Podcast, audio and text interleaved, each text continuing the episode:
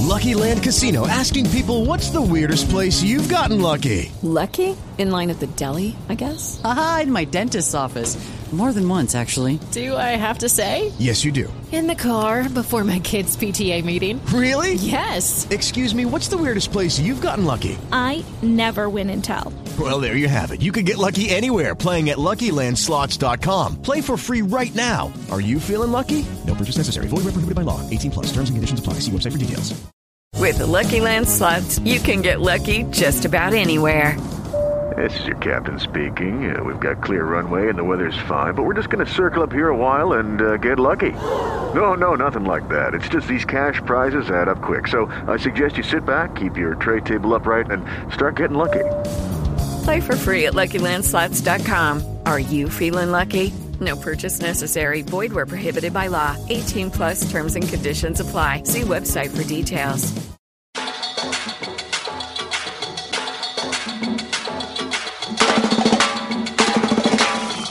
Olá, está começando o episódio 9 do Margens da Palavra. Uma vez por mês, eu, Edma de Góes, e a minha parceira Luciana Moreno levantamos um assunto para ser discutido com entrevistados que atuam no campo literário baiano e brasileiro.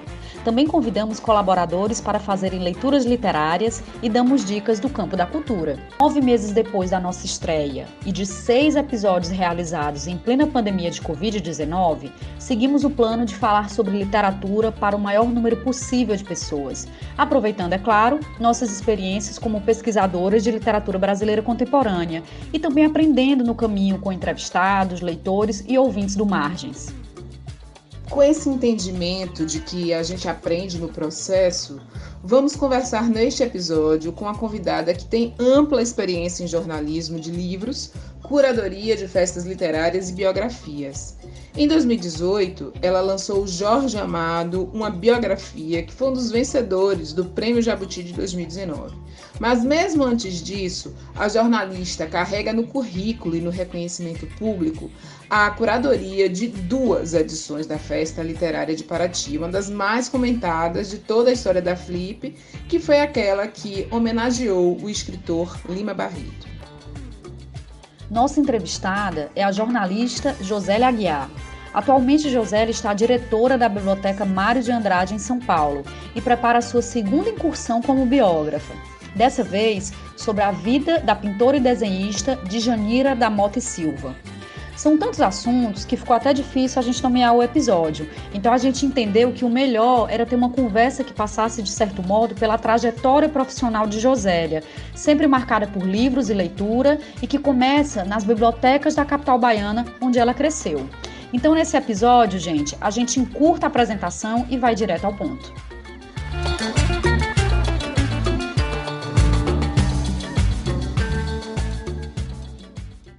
Olá, Josélia. A gente agradece a tua participação no Margens e a gente quer começar te ouvindo falar um pouco sobre a tua experiência enquanto leitora com bibliotecas. Ainda em Salvador, já que você é nascida e criada na cidade, como era a tua relação com as bibliotecas e no segundo momento, se possível, que você comentasse também como essa tua experiência de usuária de biblioteca acaba se refletindo um pouco na tua gestão enquanto diretora da Biblioteca Mário de Andrade, em São Paulo.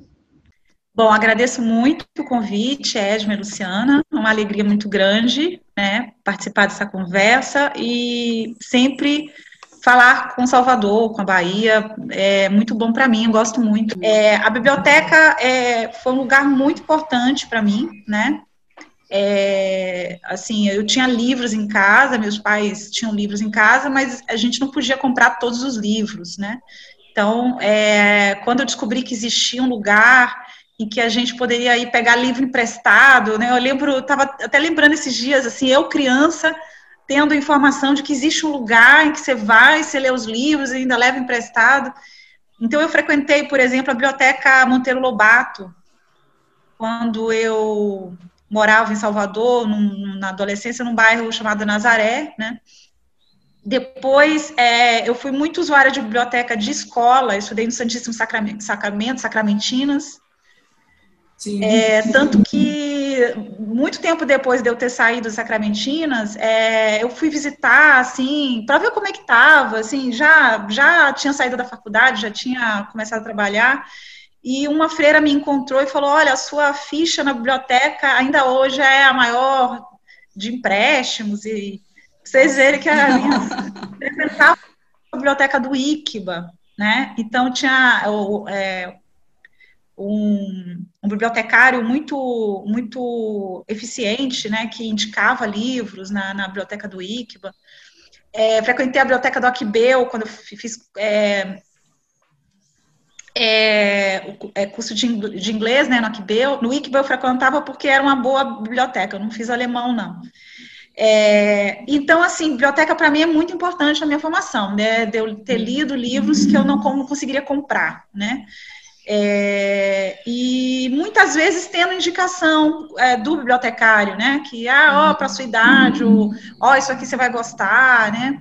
É, então, é, não só ter acesso ao livro, mas como ter a ajuda de alguém com formação, né? Para uhum. poder orientar, para poder dar aquela dica, para poder, ó, isso aqui está todo mundo lendo. Então, isso para mim foi é, muito importante e eu vejo eu vejo que biblioteca, biblioteca pública, escola pública, é, é o caminho para a gente se tornar um país melhor. Né? Não tem como, é, faço esse, essa fala inicial, é, da nossa responsabilidade de manter a educação pública, a biblioteca pública, né?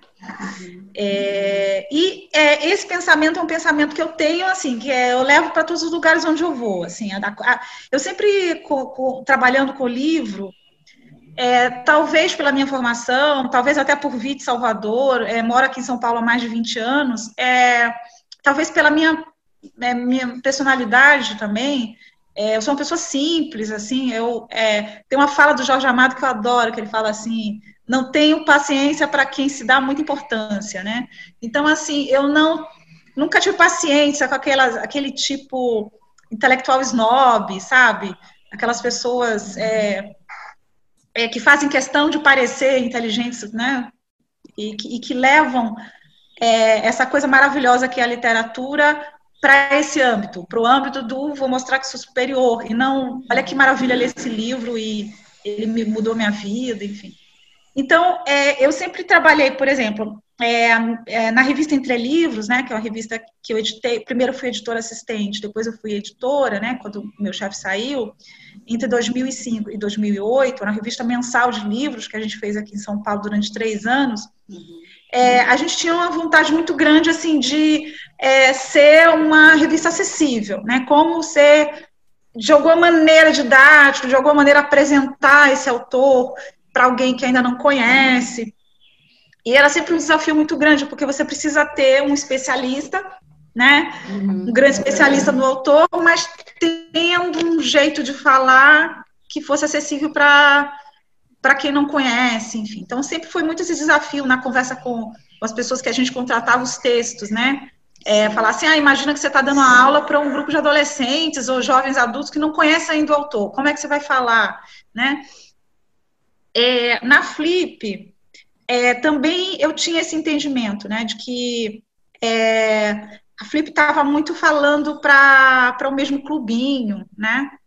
É, o mesmo clubinho que assiste, o mesmo clubinho que, que é o autor e tal.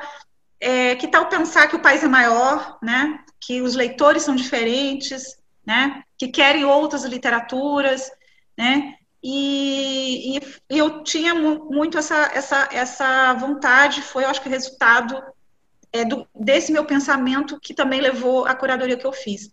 Na Biblioteca Mário de Andrade, eu sou diretora e foi muito importante para mim que assim eu, eu saio de uma posição de curadora para para estar tá numa posição de eu pensar a biblioteca como um todo, né? Então é um grande desafio. É... Então, assim, não estamos falando apenas de difusão cultural, ou seja, da área de ação cultural que faz a programação cultural da biblioteca. É... Estamos falando de é, como receber o usuário, como atendê-lo, como respeitá-lo em todas as suas é, diferenças, né? É, então, é, desde a pessoa que vai para a biblioteca para usar a internet, apenas, que entra lá, senta lá, é porque é uma biblioteca muito grande, né? Então a gente tem muita área de convivência, então as pessoas muitas vezes vão lá para usar a internet, né? Para usar o Wi-Fi. É, até aquela pessoa altamente especializada que vai para a sessão de raros, né?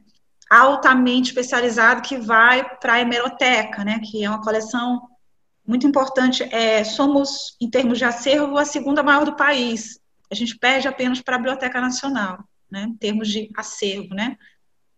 É, então a gente tem desde a pessoa que é uma biblioteca que fica no centro da cidade, né? Então ela convive também com as periferias do centro. A gente tem muito essa ideia das periferias do centro. É, como a gente também tem essa figura altamente especializada, que está fazendo pós-doc, que vem do exterior, às vezes, para consultar é, é, material. Então, nosso compromisso é atender essas pessoas, todas elas, muito bem nas suas especificidades, né?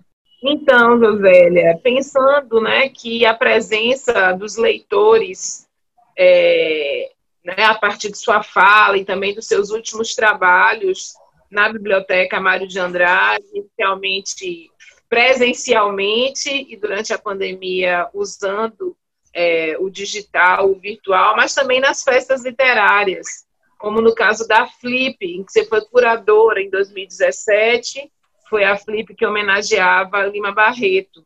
A gente queria lembrar um pouco dessa experiência para os nossos ouvintes e, e, tentar entender, e você na, na, na fala anterior tocou um pouco nisso, né?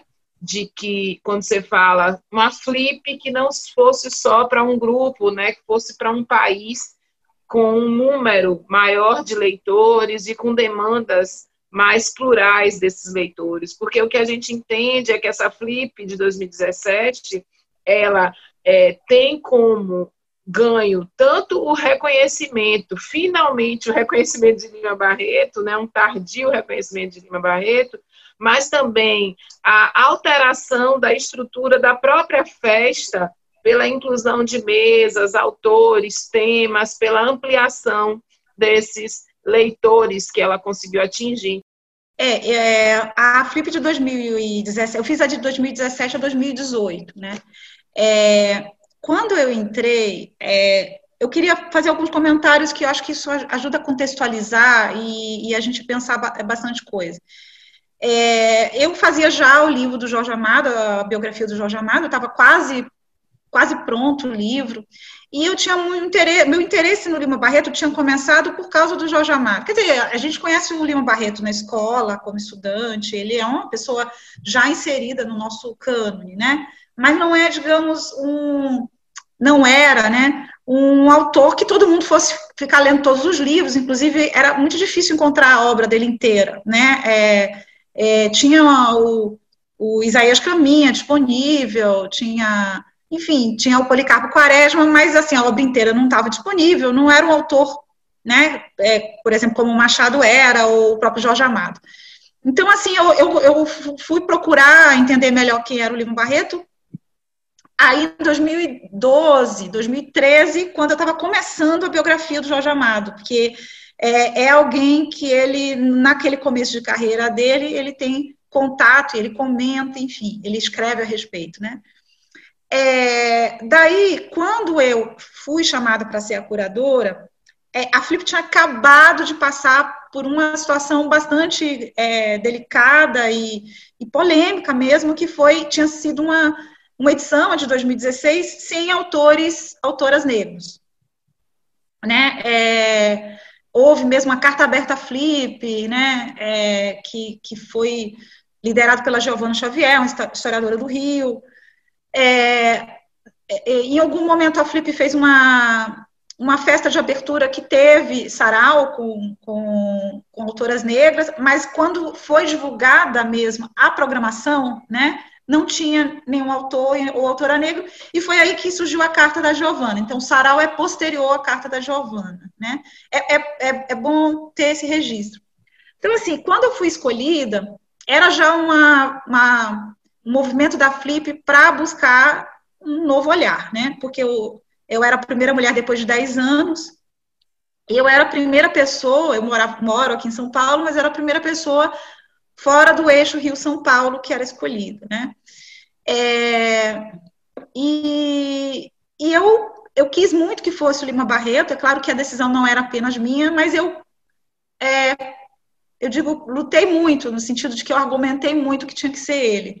É, é, parece que é simples, é, não é simples, não fui chamada para fazer a curadoria que eu fiz, né? É, eu, eu, eu, eu, eu trabalhei, eu, eu é, fiz toda uma, foi um esforço, foi uma, sabe, é, bastante exaustivo, né? É, então, assim, não é essa ideia de que eu já fui chamada, porque já tinha um projeto, porque aí eu seguia as ordens, e que aí tinha o editor. Não, eu, eu, diria assim que houve momentos é, de desgaste psicológico extremo.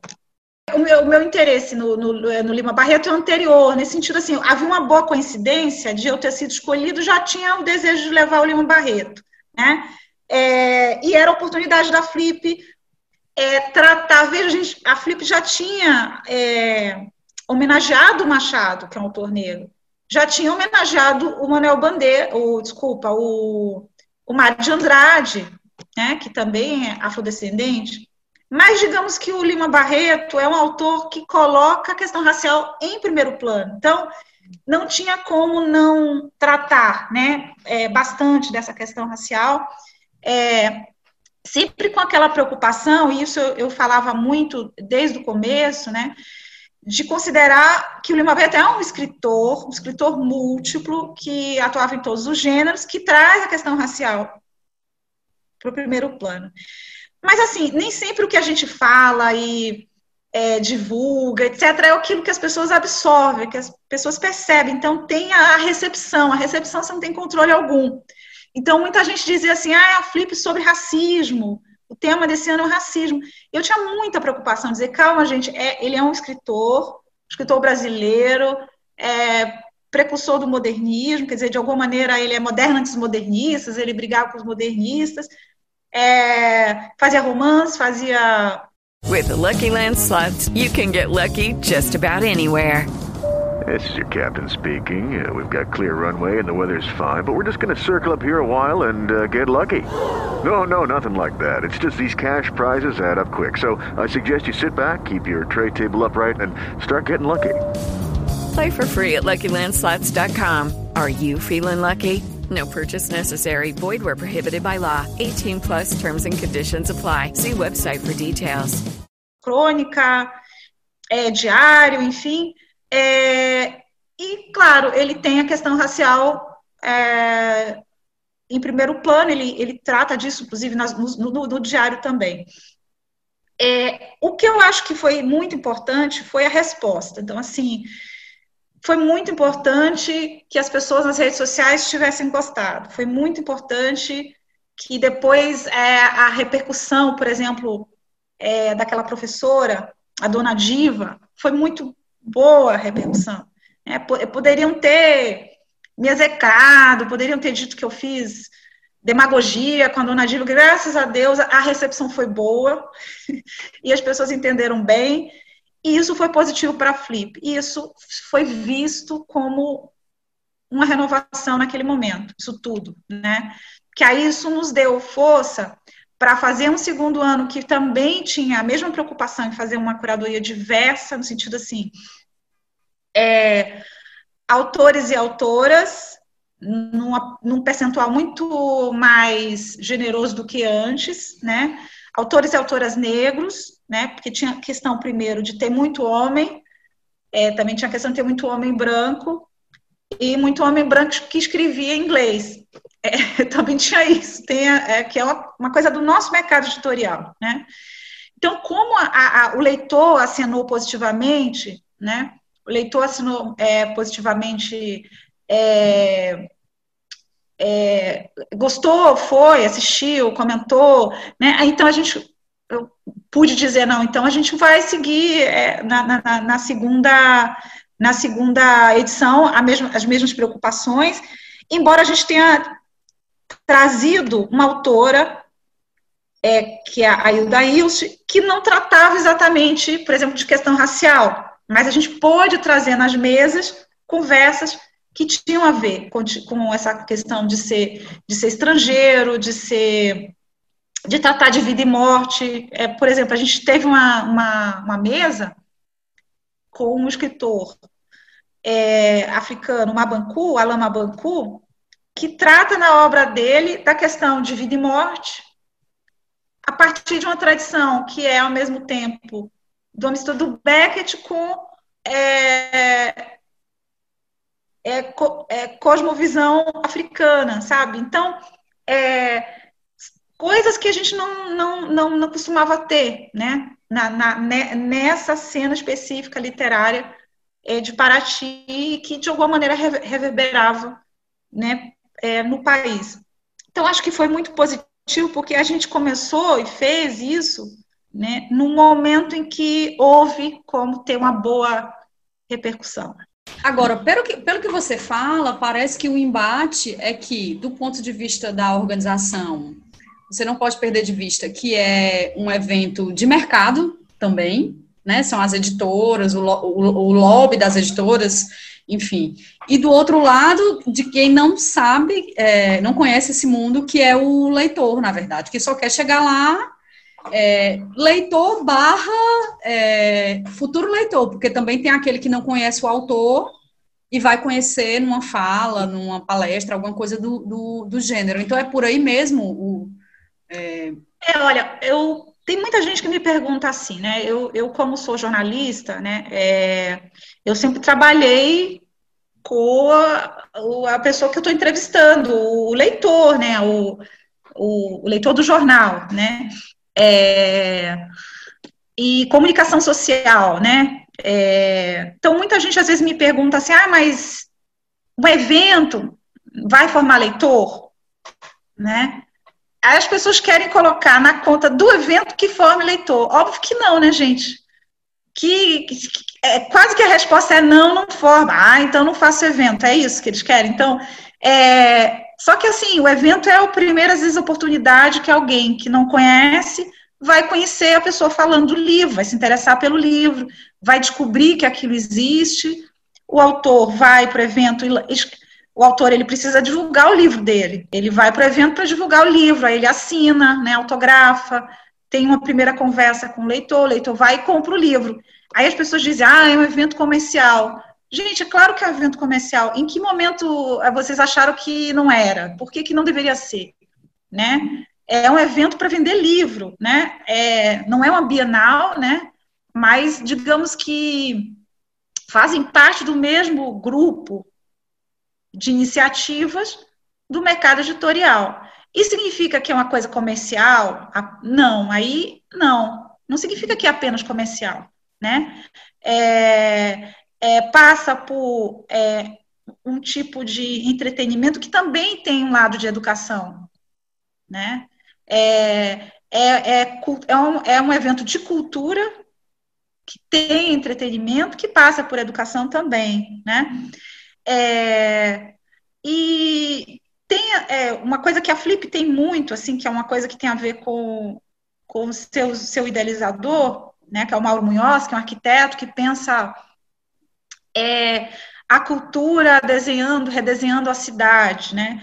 Então ele sempre entendeu, e até um dos conflitos da Flip esse ano, para fazer virtualmente ou não, né? É, e há um, imagino uma dor, deve ser uma dor muito grande, porque é, eles é, sempre tiveram em, mente que a flip acontece em Paraty, daquele jeito que acontece em Paraty, que era impossível ser flip se não for em Paraty, né? É, porque as pessoas estão caminhando, as pessoas estão se falando e estão parando para trocar ideia, estão se revendo, né? Algumas pessoas se, é, como é o mercado editorial se, se reencontra, é, os autores, né? Os leitores, né? Então tem esse, essa, esse, esse momento assim de convívio, né? De, de, de viver a festa, né? De viver aquele, aquele momento, aquela manifestação cultural, né? Manifestação cultural. É, é, claro que a gente não vai formar leitores com somente a festa literária. Aí é um, um problema muito mais complexo que envolve tudo, né? Envolve é, acesso ao livro, envolve educação de qualidade, né?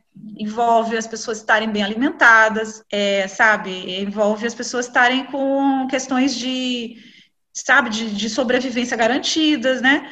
É, e, e, e, assim, né, o que eu, eu acho que acontece, aí é uma percepção que eu tenho de toda a minha experiência, né? E voltando ao ponto que eu falei do Jorge Amado, que falou que não tem. É que essa coisa da leitura sempre, sempre houve mesmo uma tentativa de afastar o público é, é, é deliberado, né? É, a ideia de pensar os espaços como espaços culturais de elite, né? É, isso, gente, isso é, isso é arraigado, isso é profundo, isso da mentalidade, é tão, tanto da mentalidade de um país escravagista, é, quanto imaginar que ser leitor fosse alguma coisa para poucos, ser um intelectual, ser um, entendeu? Então, é tudo pensado a partir de uma lógica que não é para a cultura ser, e, e o que a impressionante é que muitas vezes a gente vê esse tipo de fala em pessoas progressistas, né? Então, eram meu, meus colegas progressistas que diziam, ah, mas a Flip é uma coisa comercial. Mas então, é, que, que ele imagina que literatura é só para a gente falar dentro do ambiente universitário, dentro de um simpósio muito sério, para pessoas que, que entendem de teoria literária e etc, etc. Gente, isso, isso é elitismo, né? Eu não consigo pensar que não seja isso extremamente elitista. É você imaginar que nós, que somos pesquisadores, são pessoas que uhum. temos interesse para além do comum né, na literatura, não significa que todos vão ter a mesma abordagem, a mesma experiência com a literatura que a gente tem. Nós, nós somos uma elite. Sem contar, que a univers... e sem contar que a universidade muitas vezes não, não consegue atrair também. Tem esse lado também, né? Assim, a universidade com a dicção que ela tem. É, Sim. porque é uma conversa entre pessoas que são especialistas, né? Sim. O, o evento, desse sentido, ele é para não especialista, né? Se for para uhum. especialista, ele acontece dentro da universidade. Né? Sim. O que eu queria te perguntar é, também é já que a gente está falando sobre essa, essa, esse, essa mudança de formato e a Organização Mundial de Saúde prevê dois anos pela frente de convivência nossa com, com o vírus, então o que, que você acha que, como é que você acha que esse formato, que formato vai ter essas, essas festas? O que eu percebo é assim, é, Ontem mesmo teve um, acabou aqui, aconteceu, né? Ontem foi encerrado uma festa literária de São Sebastião, Flis né? E ela aconteceu toda online, né? Então, o que eu percebo é assim, é, alguns optaram por fazer digitalmente, uhum. né? É, outros optaram por não ter, né? No nosso caso, a gente fez no ano passado o festival é, Mário de Andrade, que esse ano iria acontecer digitalmente, já estava tudo combinado, para o final de outubro, a gente fazer a versão digital dele. Só que aí, com a lei eleitoral, a gente não vai ter nenhuma versão, né? Nem sim, digital, sim. Nem, nem presencial. É, o que eu vou te dizer, que, do, assim, uma coisa boa, né? Vamos dizer, uma coisa que fica como um saldo favorável, positivo, é que, assim, a gente viu que a nossa programação, quando ela foi para o ar, ela teve muito mais gente se beneficiando dela. Uhum. Né? Então, assim, uma conversa entre autor que teria no máximo 120 pessoas, uhum. 150, né? É, é a, a, o menor público que a gente tem, tinha para as nossas, é, nossas apresentações online, o menor público é 350. 400. Nossa. Uhum. Né? E aquele material, isso a gente está falando de três meses. Uhum. É, aquele material ele vai ficar no YouTube para sempre. Sim. Então, para sempre, alguém que estiver pesquisando sobre um determinado autor, sobre um determinado uhum. tema, uhum. pode encontrar aquele, aquele áudio, aquele, no caso áudio, me refiro ao áudio, os áudios que a gente guardou dos eventos do ano passado que a gente começou a colocar Sim. no ar. Esses desse ano estavam sendo já em formato de live, de, de vídeo, né, gravado. É, então, é, a gente vê assim que mais gente se beneficia se a gente consegue colocar no online, né? Uhum. Então, eu penso que um modelo muito possível é esse modelo de presencial com registro online também, né? Sim. Ah, uhum. Até edite, né? É, como material de pesquisa, como material de consulta. É, agora, claro, a gente vai ter muitos desafios, assim, o que a gente está fazendo ainda tem questões técnicas que precisam ser resolvidas, né? Então, a gente vai ter que evoluir muito ainda, né? no sentido, assim, de, é, de ter vídeos melhores, de ter gravações melhores, né? Josélia, e onde você considera que a crítica literária é produzida hoje no Brasil? Então, vamos, é, para assim, começo de conversa, né? Eu acho que a curadoria é uma forma de crítica, né? É uma forma de você repensar o cânone, é, uhum. de você é, ampliar o conceito, uhum. por exemplo, de uhum. literatura, ou de você identificar é, projetos, singularidades, é, grupos, é, consonâncias, divergências. Então, uhum. eu acho que hoje a curadoria, quer dizer, quando ela é pensada como uma crítica, né? Porque é, eu sempre converso muito com as pessoas e falo assim, não, não, não é juntar os nomes, né? Sim. É, porque às, às vezes no, no, passado era, parecia que era juntar, vou juntar uns nomes aqui, nomes legais, nomes importantes, e eram sempre os mesmos nomes é, que que eram conhecidos do grande público. Mas, digamos assim, a, a curadoria está cada vez curadoria de literatura, porque a curadoria Sim. de arte sempre foi pensada desse jeito, né, como Sim. uma forma de crítica, né? Uhum. Digamos assim, a curadoria de literatura, uma curadoria editorial, né? Se você tem uma coleção de livros numa editora, uhum. numa editora universitária, né, uma coleção de livros sobre um determinado tema, ou, ou conta determinada questão, ou com um tipo de perfil de autor que você está buscando. Uhum. Isso, então, eu acho assim, a curadoria, ela está... É, desculpa, a crítica está na curadoria, a crítica está na edição, uhum. a crítica está na internet. Né? Então, eu concordo, assim, que a gente não tem mais é, tantas páginas dedicadas a... a uhum. é, páginas impressas dedicadas a livro, é, ao mesmo tempo, tem o, tem o 451, tem o Suplemento Pernambuco, tem iniciativas mais de nicho, Revista Lavoura, você tem o, o, Rascunho, que é mais antigo ainda, né, que, que essas que a gente falou. A gente tem é, muitas outras experiências assim de nicho que às vezes não não estão saindo às vezes do, do própria da própria cidade do próprio estado eu imagino que em Salvador ou em outros lugares, capitais do Nordeste, também existam essas experiências né, coletivas. E eu sinto assim que hoje, com a possibilidade de ter mais editoras de pequeno porte, de nicho, você também exerce né, é, uma curadoria nessa, nessa, nessas pequenas editoras. Às vezes, vezes editoras. Estou é, pensando aqui no caso da Zazi, que não nem imprime os livros, né? São, são é, projetos digitais, né? É, eu não sou assim tão pessimista, vocês já viram, né? Eu, eu sinto que quanto mais gente está tendo acesso, tudo a universidade, é, cursos superiores em letras, pós-graduações em letras, a gente está melhorando. Eu não acho que a gente está, sabe? Que tem, é, quando eu comecei no jornalismo literário, né? É, algumas falas eram muito recorrentes, assim, ah, a gente nunca mais teve um Guimarães Rosa, não tem mais um Drummond, né? Ou a internet está acabando com a crítica profissional, né?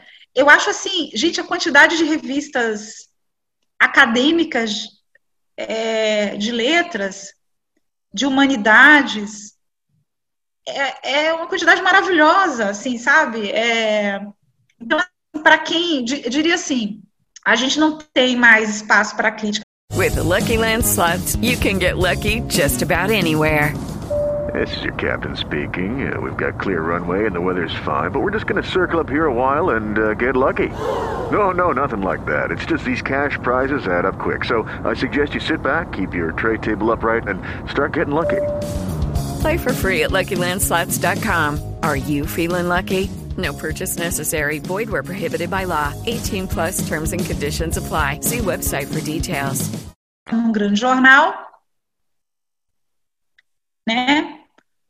É, mas a gente tem espaço, muito mais espaço para crítica nas revistas universitárias. Então, é, houve uma transferência, né? Conforme também está tendo um público mais especializado, um, uma quantidade de pessoas é, que é, pares né, dentro da universidade discutindo grandes questões de literatura. Né? Mas eu estou falando isso tudo para dizer que eu não, não sou é, pessimista nesse sentido. Eu acho que, se por um lado a crítica perdeu espaço no, nas publicações impressas, por outro, a gente tem hoje uma quantidade muito maior de gente produzindo conhecimento na área de literatura e humanidades, conhecimento de excelente qualidade, publicando é, mestrados, é, é, é teses, é, é, artigos em revistas científicas, né? discussões hoje que seriam impossíveis, por exemplo, discutir a Carolina Maria de Jesus. Isso não, há 10 anos isso era impossível, né? E hoje acontece, hoje... sobre a biografia do Jorge Amado, um escritor muito popular né, entre nós, sobretudo na Bahia, e em entrevistas anteriores você diz que é, não foi uma escolha sua ele ser o biografado, mas você que foi escolhida né, para fazer a obra.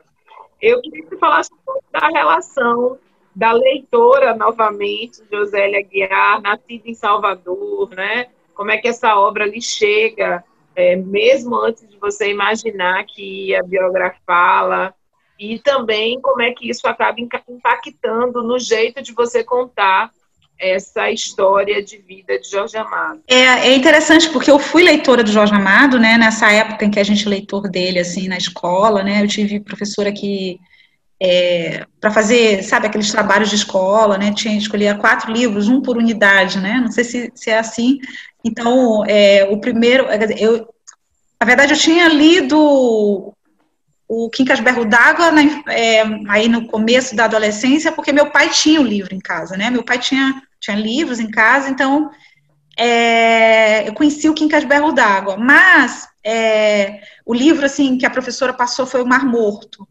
Depois ela passou o, o Pastores da Noite. Uhum. Aí ela gostava de Érico Veríssimo. A gente leu Érico Veríssimo, Olhares Lisos do Campo, né? E aí eu lembro que eu é, nas férias de escola, eu peguei mais livros do Jorge Amado emprestados. É, aí peguei, por exemplo, Terras do Sem Fim, fiquei fascinada e tal. Então, assim, eu tive uma primeira experiência como leitora mesmo, né? Leitora que leu Jorge Amado, para depois é, fui lendo outras coisas, né? Fui, fui, fui, fui crescendo também, entrei na faculdade, e foi na faculdade que eu entendi que naquele momento, anos 90, é, o Jorge Amado passava por um momento muito mal visto, em todos os sentidos, né?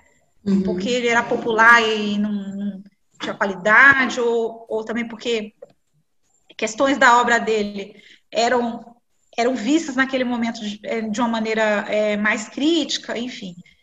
É, e aí eu me afastei, vou dizer assim, do Jorge Amado, nesse sentido, não era mais leitora dele, até que eu fui reencontrar ele, né, para fazer a biografia, né?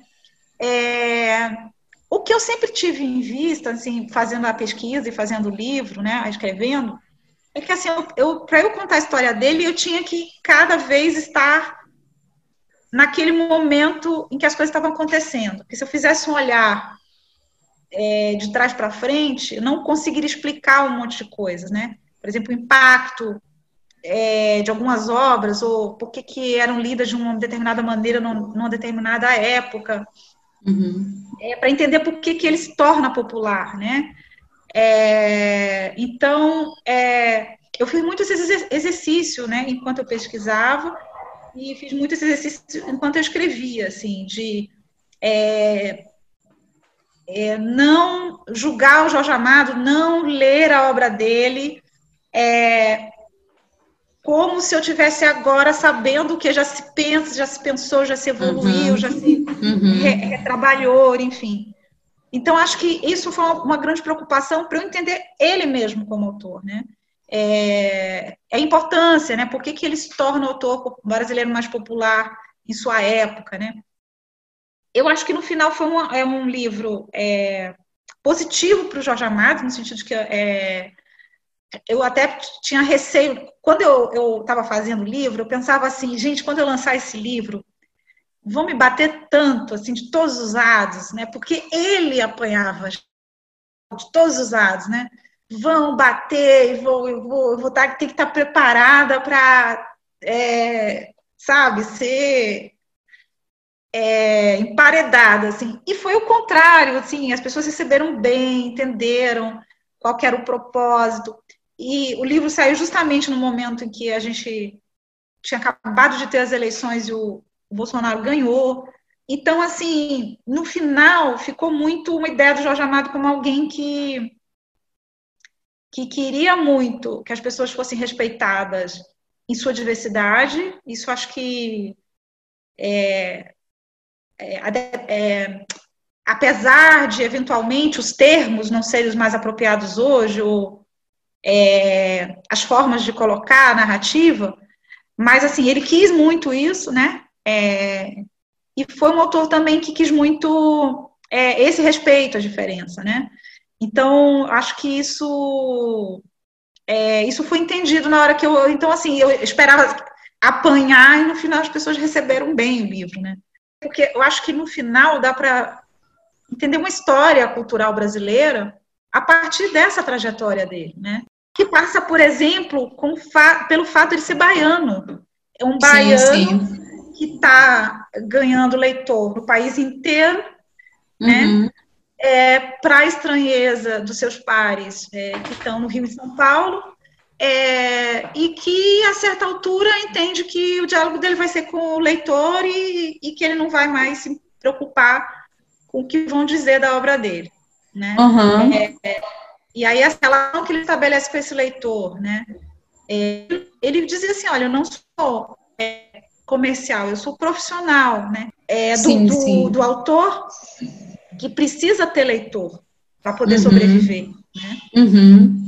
É, quando eu estava lendo, eu pensei, tem, enfim, entre as várias coisas que eu pensei, uma, é, uma, uma coisa que eu pensei foi que, para mim, de certo modo, fica claro você, jornalista de livros, e também que com passagem em jornal, é, é porque me pareceu que é, na parte que você conta da, do, dos conflitos, da crítica, da relação dele mesmo com o jornal.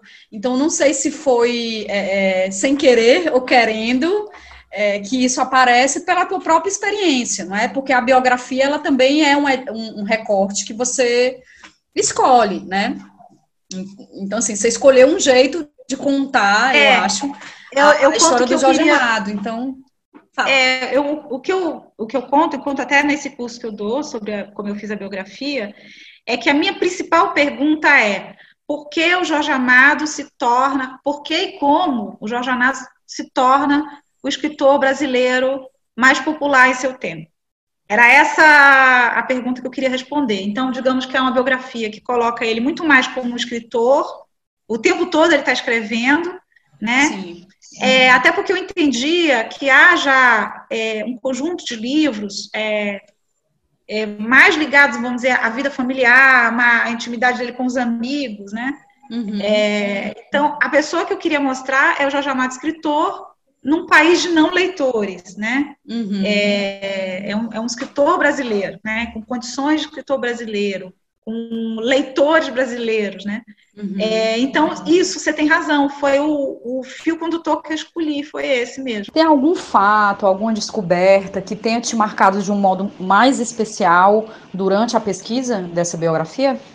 Ele tem alguns amigos que viram depois inimigos, detratores, né? Tem o contrário, pessoas que são inimigas dele e que depois viram amigos, né? Que elogiam, falavam mal, elogiam. Isso é muito interessante, é, que é a vida das pessoas, né? É, na verdade, eu vi na vida dele aquilo que é a vida das pessoas, né? É, gente que começou com ele, depois desgarrou, gente que não era tão próximo, depois virou muito próximo, né?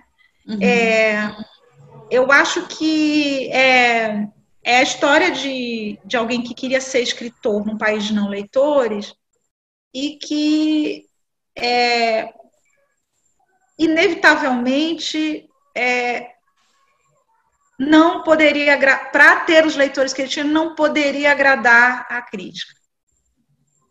Uhum. Né? É, são, eram dois caminhos que, que eram que eram não eram não, é, não se encontra, né, não se não, não era possível né coincidir. Uhum. é, acho que tem muita é, são muitas pequenas coisas né que é, a, a, transformação da obra dele. Acho que isso é muito interessante de a, quando você lê os livros numa ordem cronológica e você vai acompanhando a vida dele, né, que eu tive que, conforme eu tratava do assunto, ler o livro correspondente uhum. àquele período. Então você vê a evolução dele como escritor, né? Então muita gente diz, ah, o primeiro Jorge Amado que é o melhor, porque ele está comprometido com, com a denúncia social mas é, ele vai melhorando como escritor e a literatura dele fica mais complexa, é, uhum. sem deixar de fazer crítica social, né? Uhum. É, é, isso que eu acho que as pessoas não percebem. E o narrador do Jorge Amado, ele também só aparece depois. Uhum. Se você pega o Capitães da Areia, se você pega.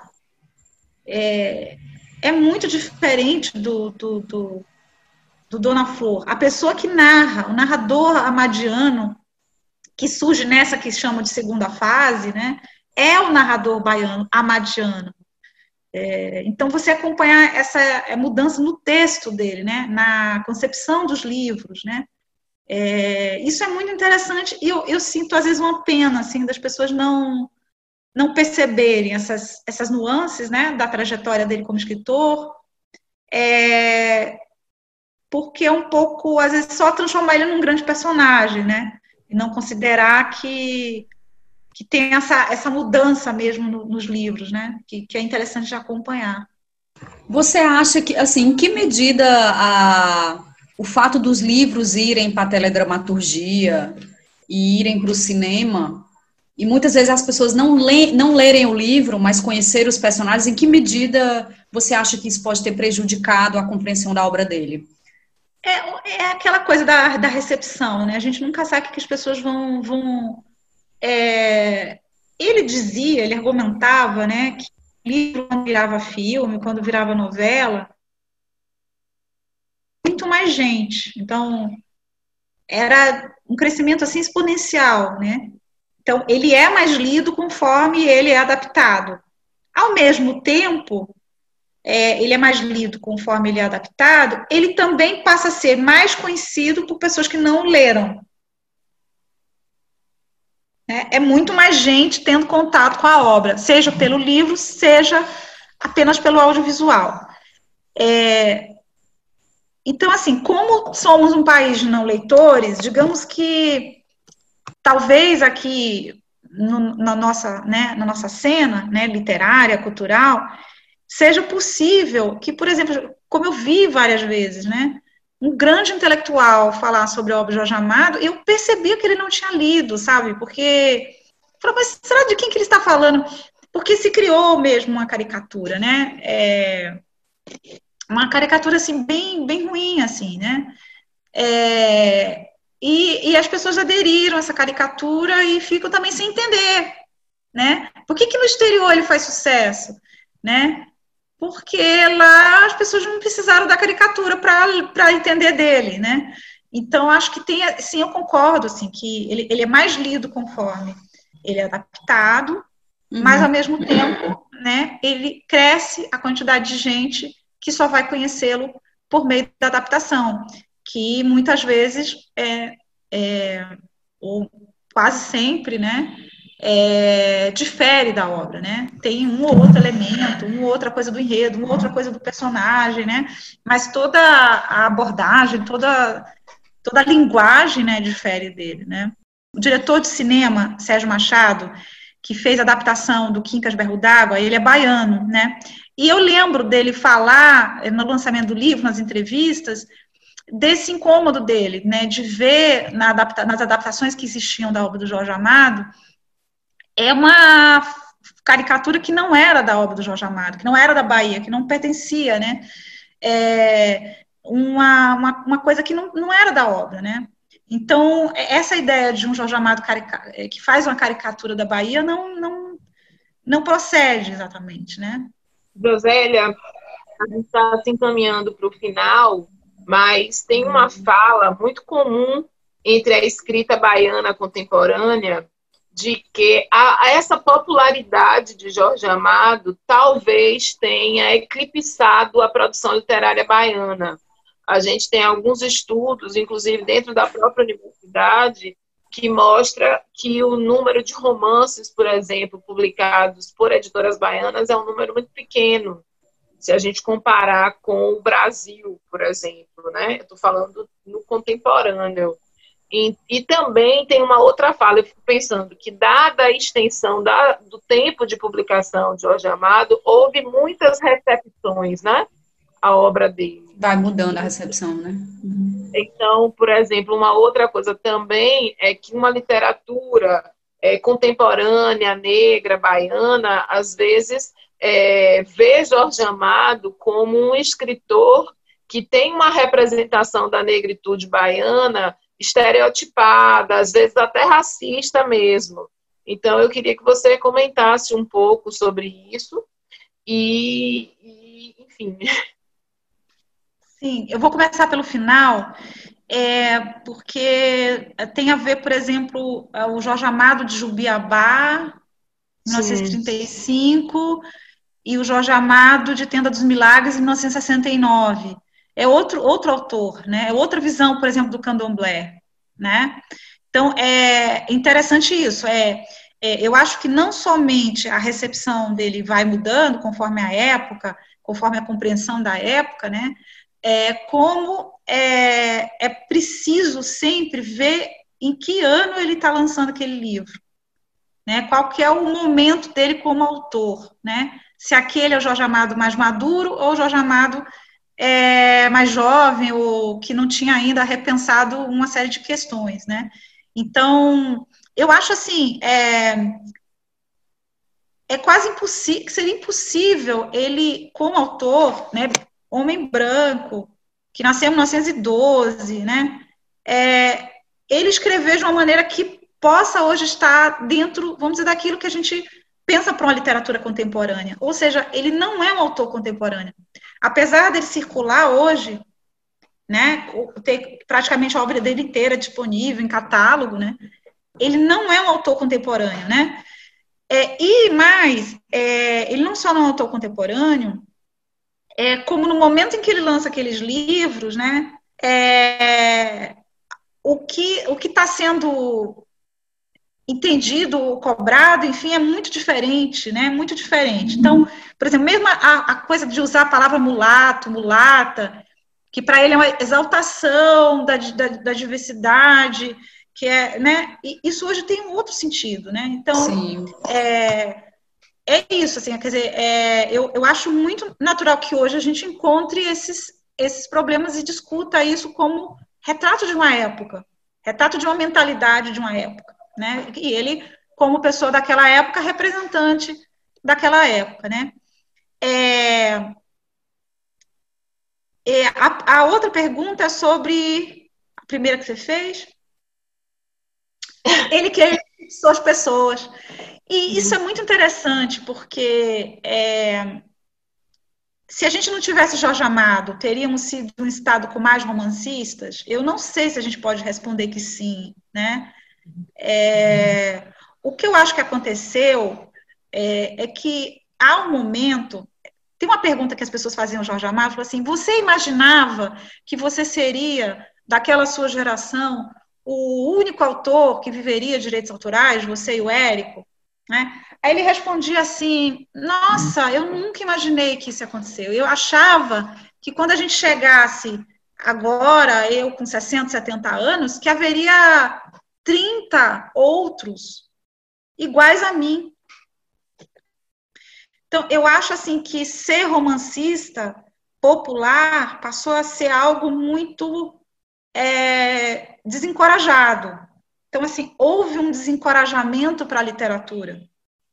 É, as condições de escrever literatura é, foram desencorajadoras, né? Sobretudo, ser é, escritor popular, né? Quer dizer, ou você era xingado feito Jorge Amado, ou você fazia alguma coisa mais intelectualizada e não tinha circulação, né? Ficamos assim nesses dois extremos, né?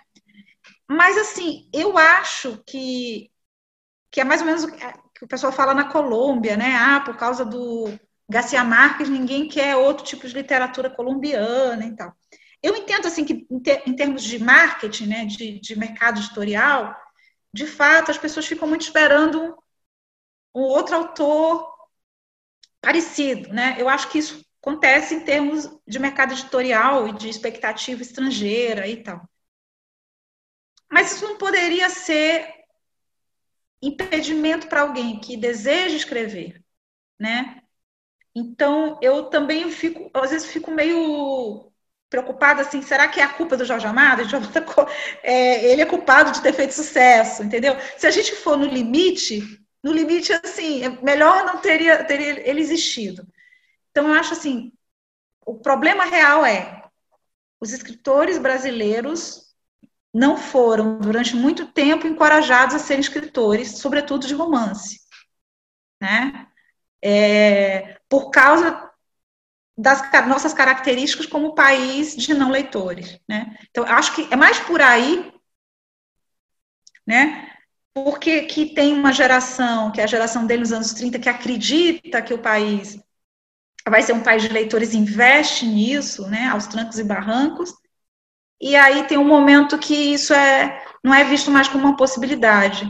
E aí eu, eu te, te, trago também uma outra questão que é muito importante, que eu sempre penso assim, por que tivemos o Machado, por que tivemos o Lima Barreto, e depois começa a ficar mais difícil que um autor negro tenha reconhecimento entre os pares, né? Porque eles não surgem, claro que eles surgem, simplesmente se torna mais difícil, né? É que naquele momento é, antes da abolição, é, há uma possibilidade né, de um escritor negro é, existir como escritor, né, e circular e, e, e, se tornar depois um clássico.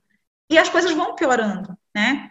Nos anos 50, nos anos 60, as, as oportunidades é, são menores, né? Então a gente teria tido outros Limas Barretos, outros Machados de Assis, e também outros Jorge, Jorge Amados na Bahia se a gente tivesse conseguido dar um salto maior, eu, eu acho, é, em relação à, à questão de ter mais leitores. É, eu vi uma outra referência tua dizendo que você, de alguma maneira, chega na Djanira, que é a sua biografada do momento, né? É, pelas mãos do Jorge Amado. Então, assim, eu não sei o que, que você pode adiantar, mas eu queria que você comentasse um pouquinho como é que você chega nesse outro trabalho mas sim, foi ele que me levou a Janira, porque é, ela, ela entra ali no livro, né, em algum momento uhum. e tal, e eu fiquei com aquela, com aquela figura, assim, no meu inconsciente, onde eu sonhei com ela, né, e eu acordei, assim, com a sensação de que eu podia fazer alguma coisa sobre ela e eu não conhecia muito da Janira.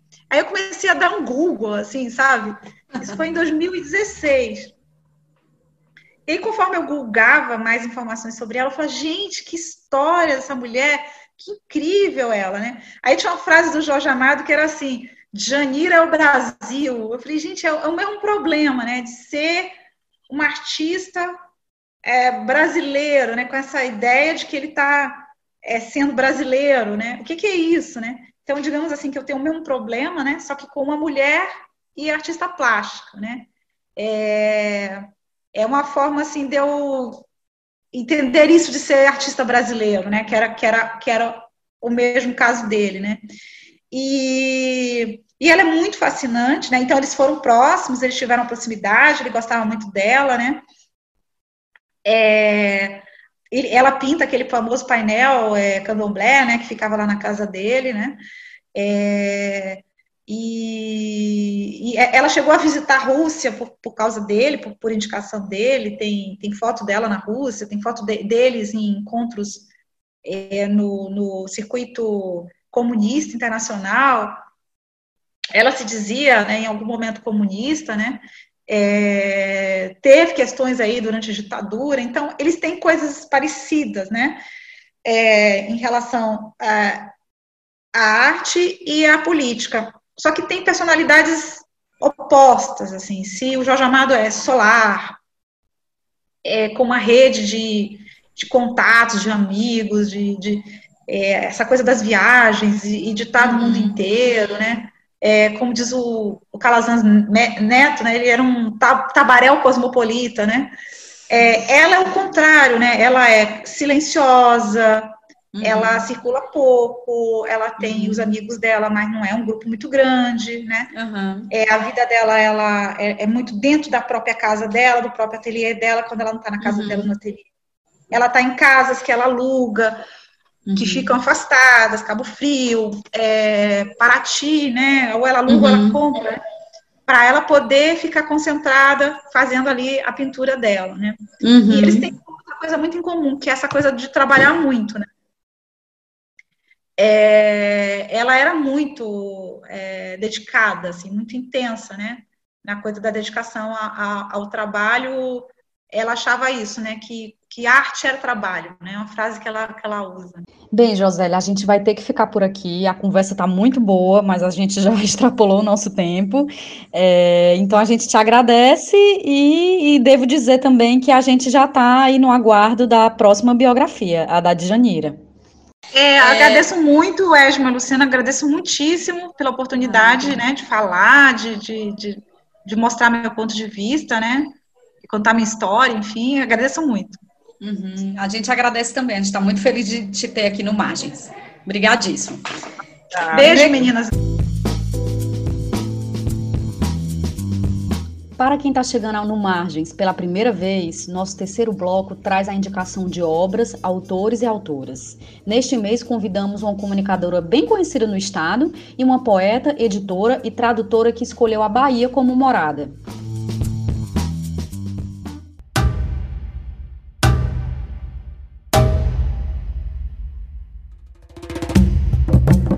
Meu nome é Renata Menezes. Sou comunicadora afetiva e terapeuta integrativa. Criei a Jornada do Alto Amor e a Fala e Afeto, uma mentoria profissional e terapêutica para criadoras.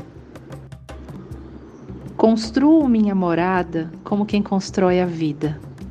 Carrego minha memória comigo e onde encontro parada, planto minhas raízes no mais fundo chão. Aqui, quando cheguei, rearrumei meu tempo e cuidei que nesse espaço coubesse minha história.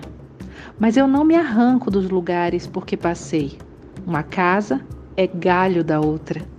O que se mantém constante em todas as casas em que nasci é que todas elas estão situadas num ponto sem nome no centro do mundo, bem no centro de algum lugar do mundo.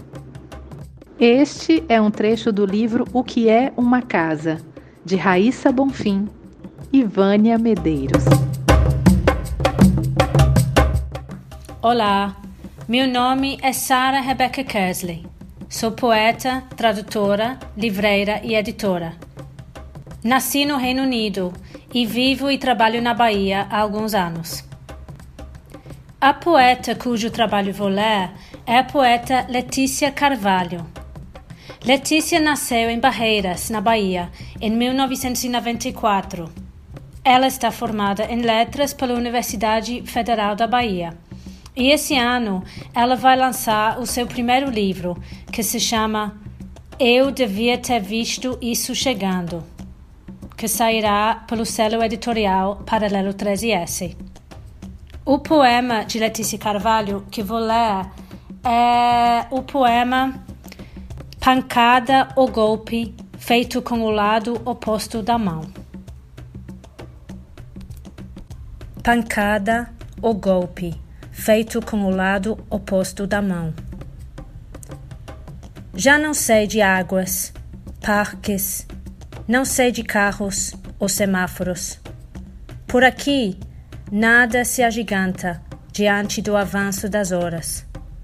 Somente a possibilidade de carregar praias em nossas mãos, faz do corpo bandeira de sol nos momentos de despedida. As cores valem para quem crê ou não na quiromância. A cidade segue, indiferente às ausências. Se há sorte, o tempo nos prepara, com o cuidado profissional da psicologia. Mas a falta de atenção está em todo o resto. Como, afinal, aprender o significado da palavra travessia?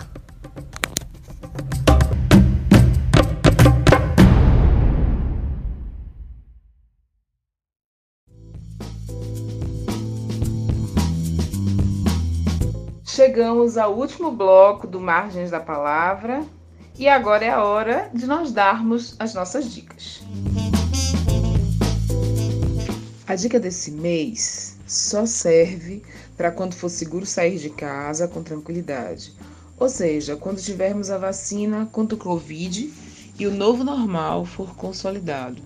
Só então aí eu sugiro uma forma mais dinâmica de revisitarmos a obra de Jorge Amado, porque até para quem tem críticas sobre a literatura desse escritor é preciso conhecê-lo.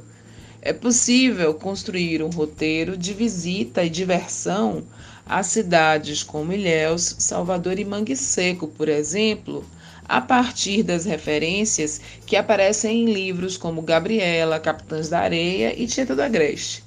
Até mesmo porque fala-se que a obra amadiana é uma das maiores divulgadoras da Bahia e até mesmo do Brasil, o que se constituiu como algo muito útil para a cena do turismo local.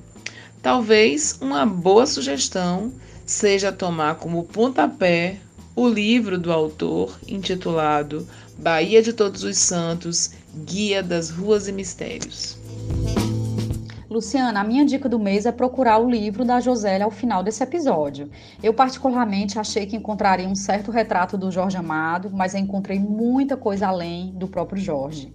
Porque ele é um livro que fala sobre o modernismo, sobre o mercado editorial, crítica literária e eu acho que é o mais interessante sobre a nossa vida cultural no século XX. Então é isso. Termina esse episódio e procura Jorge Amado, uma biografia. Esse foi o Margens da Palavra, o podcast sobre literatura e outros temperos da Bahia. Produção e apresentação, Edma de Góes e Luciana Moreno. Visitem nosso Instagram e nosso Twitter, curtam e compartilhem com os amigos. Até a próxima.